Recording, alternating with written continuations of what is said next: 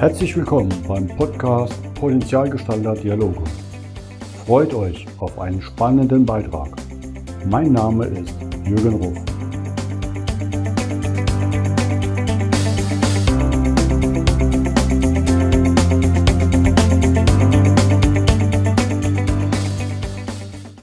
Willkommen zum heutigen Podcast.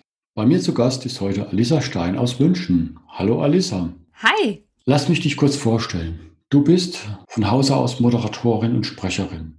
Du hast eine Ausbildung zur Moderatorin, Sprecherin, Radio- und TV-Moderatorin. Davor hast du Politik- und Kommunikationswissenschaft studiert. Drei Jahre als Unternehmensberaterin bei Ernst Young noch eingeschoben, ähm, was ich schon eine spannende, interessante Mischung finde. Und gehen wir einen Schritt zurück. Hast du während deiner Schulzeit schon mal sechs Monate in England gelebt und danach zwölf Monate in Costa Rica. Genau. Wie kommt man dazu? Das ist ja schon interessant, mal einfach so nach England oder nach Costa Rica zu gehen. Ach, ich war ehrlich gesagt immer sehr neugierig ähm, und immer auf Entdeckungstour. Mhm. Und ehrlich gesagt auch immer ein sehr eigenständiger Mensch, selbstständiger Mensch. Also ich habe mir damals auch meinen England-Austausch selbst organisiert. Ich habe meinen Eltern gesagt, so ich möchte das gerne machen und dann haben die gesagt, okay, kannst du gerne, aber du musst dich da auch informieren.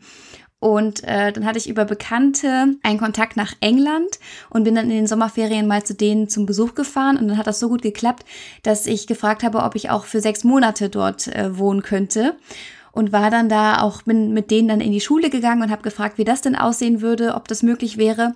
Und tatsächlich war ich dann dort an diesem britischen College die einzige in Anführungszeichen Ausländerin ähm, und die haben mich immer mit großen Augen angeschaut und gefragt, hey, warum machst du das? Und so, ja, ich will Englisch lernen, ich möchte euch kennenlernen und ja, dann war es echt eine sehr prägende Erfahrung und dann nach dem Abitur hat es mich dann wieder ins Ausland getrieben. War mir irgendwie zu langweilig, auf ewig immer in Deutschland zu sein.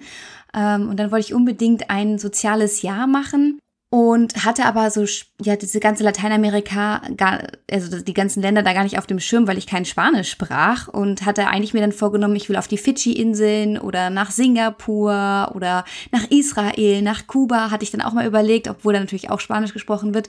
Also so ganz unterschiedliche Länder.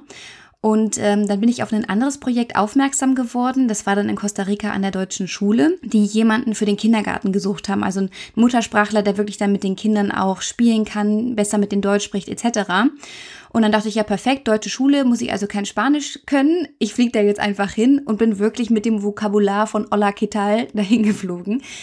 Ähm, aber war eine, eine super gute Erfahrung. Und äh, natürlich so ein bisschen Naivität, die man in jungen Jahren hat, war dann doch irgendwie hilfreich. Mhm. Das heißt, deine Eltern haben da ganz schön was aushalten dürfen. Ja, die haben auch echt geschluckt damals. Also es dann hieß so, ja, ich gehe jetzt erstmal für ein Jahr weg und das vor allem so weit wie möglich. Äh, die, also die wollten eigentlich eher, dass ich jetzt dann mit dem Studium beginne. Und ähm, aber im Nachgang haben sie dann auch gesagt, dass es eigentlich so die beste Entwicklungsphase überhaupt war, weil du wirklich auf eigenen Beinen stehen musst. Du musst dich in einer komplett anderen Kultur zurechtfinden. Du kannst eben nicht, wenn du mal in Europa wärst, kurz nach Hause fliegen, wenn irgendwas nicht passt, sondern du musst jetzt erstmal für dich selber klarkommen. Und meine Eltern haben echt gesagt, dass ich als ein sehr erwachsener, reifer Mensch zurückgekommen bin. Ja, ich glaube, du hast das ja auch selbst erschaffen ne? und diese Lebenserfahrung und es selbst zu gestalten, auch mit England, das stärkt schon ungemein. Ne? Ja, vor allem lernst du auch einfach wirklich auf eigenen Beinen zu stehen und dich selber durchzusetzen. Und so ging es bei dir dann aber weiter, wenn ich so sehe, deine Praktika, ne, Norddeutscher Rundfunk, Vertrieb bei BMW, ein Deutscher Bundestag. Also so eine stringente, wie man Karriereplanung macht, passt das ja nicht zusammen, sondern es ist ja schon querbeet. Ja, das mag man auf den ersten Eindruck vermuten, aber tatsächlich war es während der Schule schon immer mein Ziel, ähm, Fernsehjournalismus zu machen. Und es war dann ganz witzig, weil ich habe dann bei unserem Abitur auch eine ähm, Rede gehalten zum, zur Abi-Entlassung.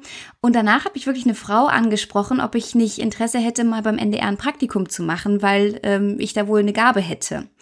Und dann habe ich gesagt, nee, nee, also ist ja interessant, aber ich gehe jetzt erstmal nach Costa Rica, ich habe da jetzt gar keinen Kopf für und habe das dann aber nach dem Jahr nochmal aufgegriffen, weil sich dann doch bei mir gefestigt hat, dass ich eigentlich ähm, mal Politik-Talk-Sendungen machen möchte. Und wenn man das weiß, dann ergibt es wieder Sinn, dass dann zum einen das Praktikum im Bundestag war und zum anderen beim Norddeutschen Rundfunk, weil ich das eigentlich gerne kombinieren wollte, Politik und Fernsehen. Und habe dann aber während des Praktikums festgestellt, dass das ja schon ähm, ein krasser Weg ist, in die öffentlich-rechtlichen zu gehen.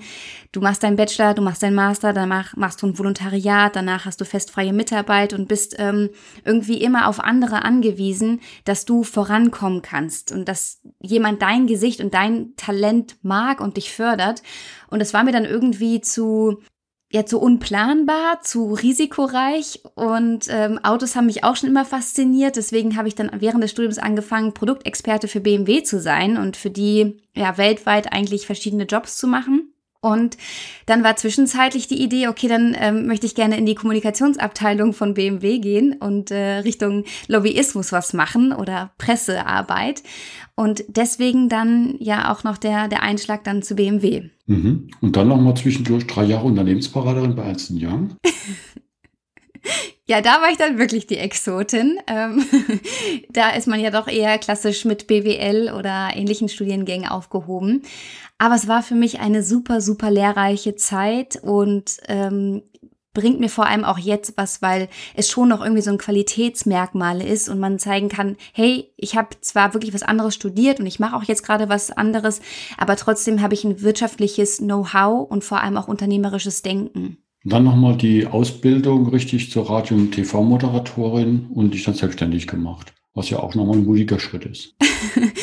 ja, das ist so witzig, weil das immer alle so ähm, als mutig wahrnehmen. Also für mich die Ausbildung war ganz, ganz wichtig, weil ich irgendwann an einem Punkt war und mir gedacht habe, was will ich eigentlich? Was will ich beruflich? Weil in der Unternehmensberatung habe ich zwar wahnsinnig viel gelernt, aber ich habe auch gemerkt, dass das irgendwie nicht so meinem Innersten entspricht und dass ich nochmal gucken möchte, welche, welcher Job eigentlich zu mir passt.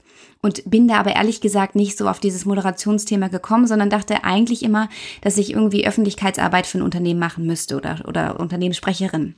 Und dann bin ich aber trotzdem auf, durch Recherchen auf diese Ausbildung gekommen und dachte, okay, dann, dann mache ich das mal. Und habe aber währenddessen auch gemerkt, okay, mit Fernsehen oder Radio, das läuft meistens nur über ein Volontariat. Und wenn du natürlich beruflich schon einige Schritte erreicht hast, einen gewissen Lebensstand, ein gewisses Gehalt, ist ein Volontariat für zwei Jahre echt nochmal ein, ein enormer Einschnitt, gerade wenn du in München lebst das wollte ich einfach nicht nochmal abhängig zu sein, nochmal irgendwie äh, finanziell bei meinen Eltern anklopfen zu müssen oder, oder durch tausend Nebenjobs. Und dann habe ich aber auch festgestellt, dass es in der Eventbranche natürlich auch einen großen Moderationsbedarf gibt und dass das aber nur über eine Selbstständigkeit geht, weil keiner stellt einen Moderator irgendwo an. Das stimmt. Ja, genau. Und vorher, ich hatte die Selbstständigkeit ehrlich gesagt nie so richtig auf dem Schirm und habe dann aber gesagt, okay, also was soll's, ich bin jetzt Mitte, Ende 20, ich traue mich das jetzt einfach, weil ich habe jetzt die, das, für mich war das so der einzige Punkt, nochmal so frei und flexibel zu sein in meinen Entscheidungen, bevor man dann wirklich irgendwann mal eine Immobilie hat, die abzuzahlen ist, eine Familie, ganz andere Verpflichtungen. Und dann dachte ich, okay, ich probiere es jetzt einfach ein Jahr. Wenn es nicht klappt, dann habe ich ja immer noch die Möglichkeit, aufgrund meines bisherigen Werdegangs irgendwo in die Anstellung zu gehen. Mhm. Macht Sinn. Du machst ja nicht nur Live-Events, sondern auch virtuelle Events. Ne? Wir hatten uns ja durch Zufall auch beim Healthcare digitalen Dialog wieder getroffen. Du als Moderatorin, ich als Teilnehmer, die dann mehr oder weniger sogar meine Frage vorlesen durfte oder weitergeben musste. Ich war ziemlich beeindruckt. Es waren ja sehr viele unterschiedliche Sprecher, Gäste da dabei, wie professionell du das gemanagt hast und immer wusstest, welche Frage du wem weitergereicht hast. Wie bereitest du dich auf solche Events vor? Aus meiner Erfahrung ist es ja schon sehr intensiv. Ja. Erstmal Dankeschön dafür. Das freut mich natürlich, wenn es dann auch dem Zuschauer gefällt, weil das ist ja so das A und O, dass der Zuschauer sich mitgenommen fühlt und ja informiert ist. Also so eine Moderation, das vergessen immer viele, die besteht wirklich aus der Vorbereitung. Die reine Anwesenheit, wenn ich moderiere, das ist eigentlich der allerkleinste Teil. Vorher besteht es natürlich ganz viel aus Recherche zum Thema, zu den einzelnen Teilnehmern. Wer ist denn eigentlich dabei? Welche Schwerpunkte haben die? Und da dann auch schon mal wirklich Fragen auszuarbeiten und auch zu gucken, wem könnten denn die Fragen dann auch passen? Also wer kann die auch beantworten? Und welche inhaltlichen Schwerpunkte will ich setzen?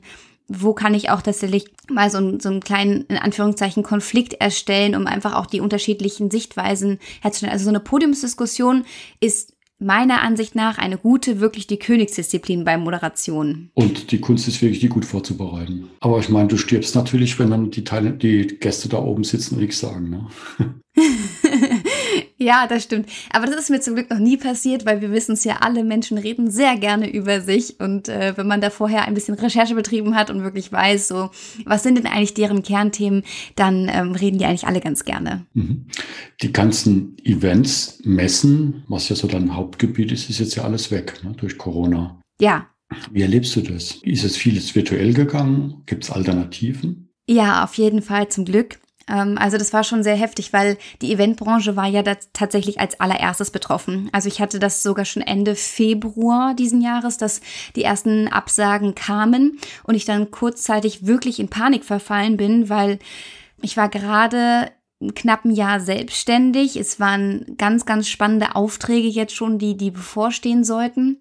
Und der Winter war bisher sowieso ein bisschen ruhiger, weil natürlich dann die Firmen ihre Jahresabschlüsse haben und dann erstmal Weihnachten und Neujahr und sowas, da ist es dann eventtechnisch bei mir immer ein bisschen ruhiger gewesen. Und ähm, von daher sollte es jetzt im März richtig losgehen mit Messen, mit Veranstaltungen, mit allem Möglichen. Und da habe ich schon erstmal ein bisschen schlucken müssen und geguckt, okay, was sind denn jetzt eigentlich meine Möglichkeiten? Weil keiner wusste ja auch zu dem Zeitpunkt, wie lange das jetzt alles sein wird. Und tatsächlich habe ich die Zeit sehr, sehr stark und intensiv genutzt, mich hinzusetzen. Und ich habe so viel gearbeitet wie wirklich vorher noch nie. Ich habe Webinare konzipiert, ausgearbeitet und auch gehalten zu den Themen Moderieren von virtuellen Konferenzen, digitale Kollaboration, ähm, auch das Thema Podcasts für Unternehmen. Und da zum Glück auch haben diese Webinare einen guten Anklang gefunden, habe viele Vertonungen in der Zeit gemacht und natürlich aber auch mich weitergebildet zu dem Thema virtuelle Moderationen, Stream-Moderationen, hybride Events. Da gibt es jetzt ja ganz viele neue Möglichkeiten und es ist auch toll, dass es jetzt schon so angenommen wird. Und viele Veranstalter jetzt wissen, sie können wahrscheinlich das ganze Jahr über und wahrscheinlich auch die Hälfte des ersten Halbjahres nächstes Jahr keine richtigen großen Live-Veranstaltungen machen. Und da jetzt aber wirklich gucken, was gibt es da sonst für Möglichkeiten eine ganz spannende Phase. Ja, und ich glaube, dieses Gemischte wird vielleicht auch ein bisschen das neue Normal werden. Ne? Mal schauen, ich bin mal gespannt. Du hast ja auch einen spannenden Werbespot auf deiner Webseite über Shapeware, fand ich faszinierend. Du hast ihn besprochen? Und ich denke, du hast es auch erlebt. Wie war das für dich so?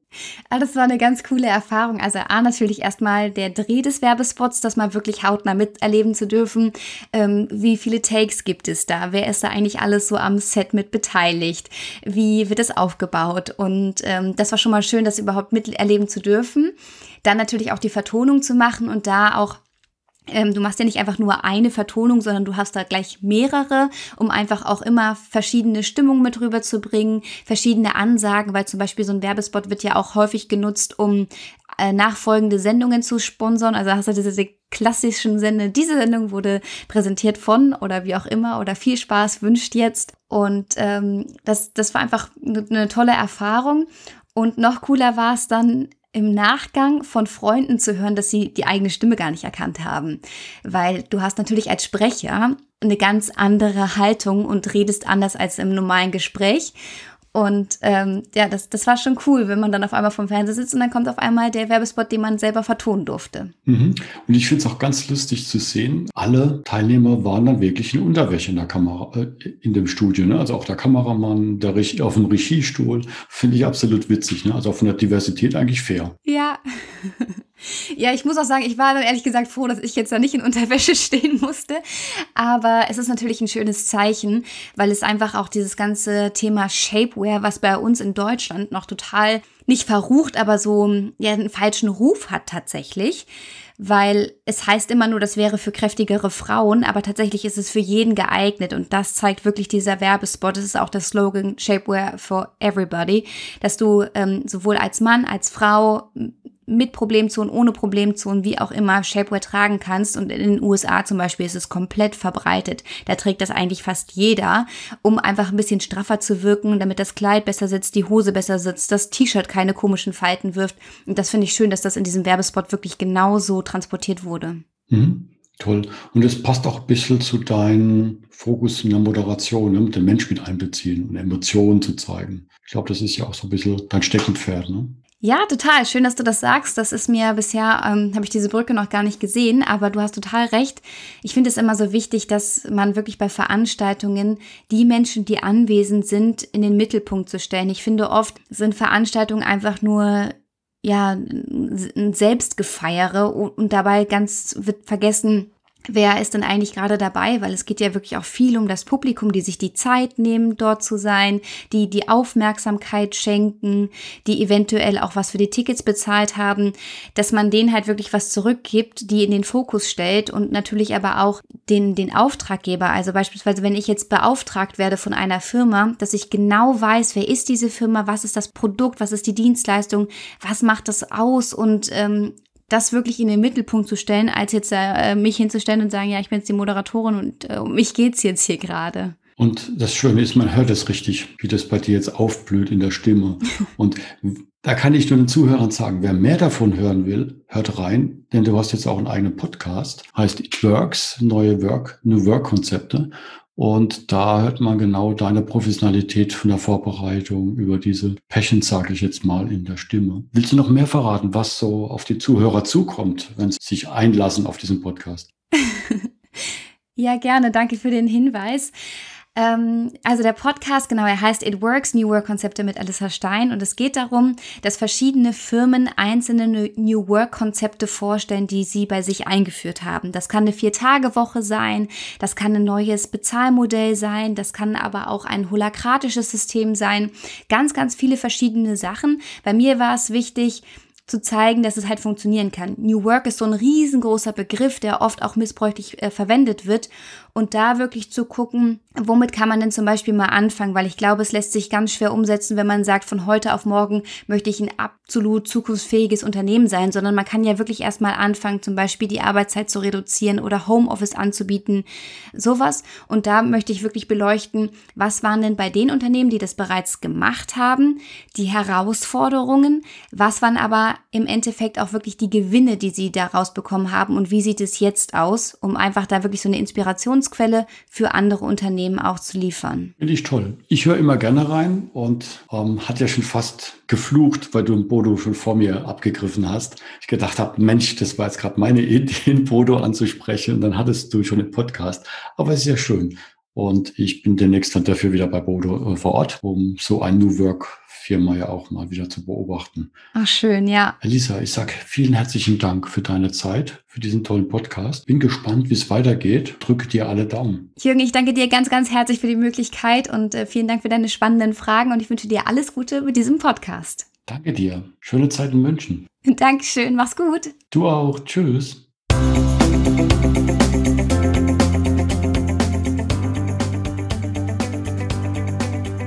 Das war der Podcast Potenzialgestalter Dialoge von jürgen.ruf.consulting. Vielen Dank, dass du vorbeigeschaut hast. Mache dir einen wunderschönen Tag.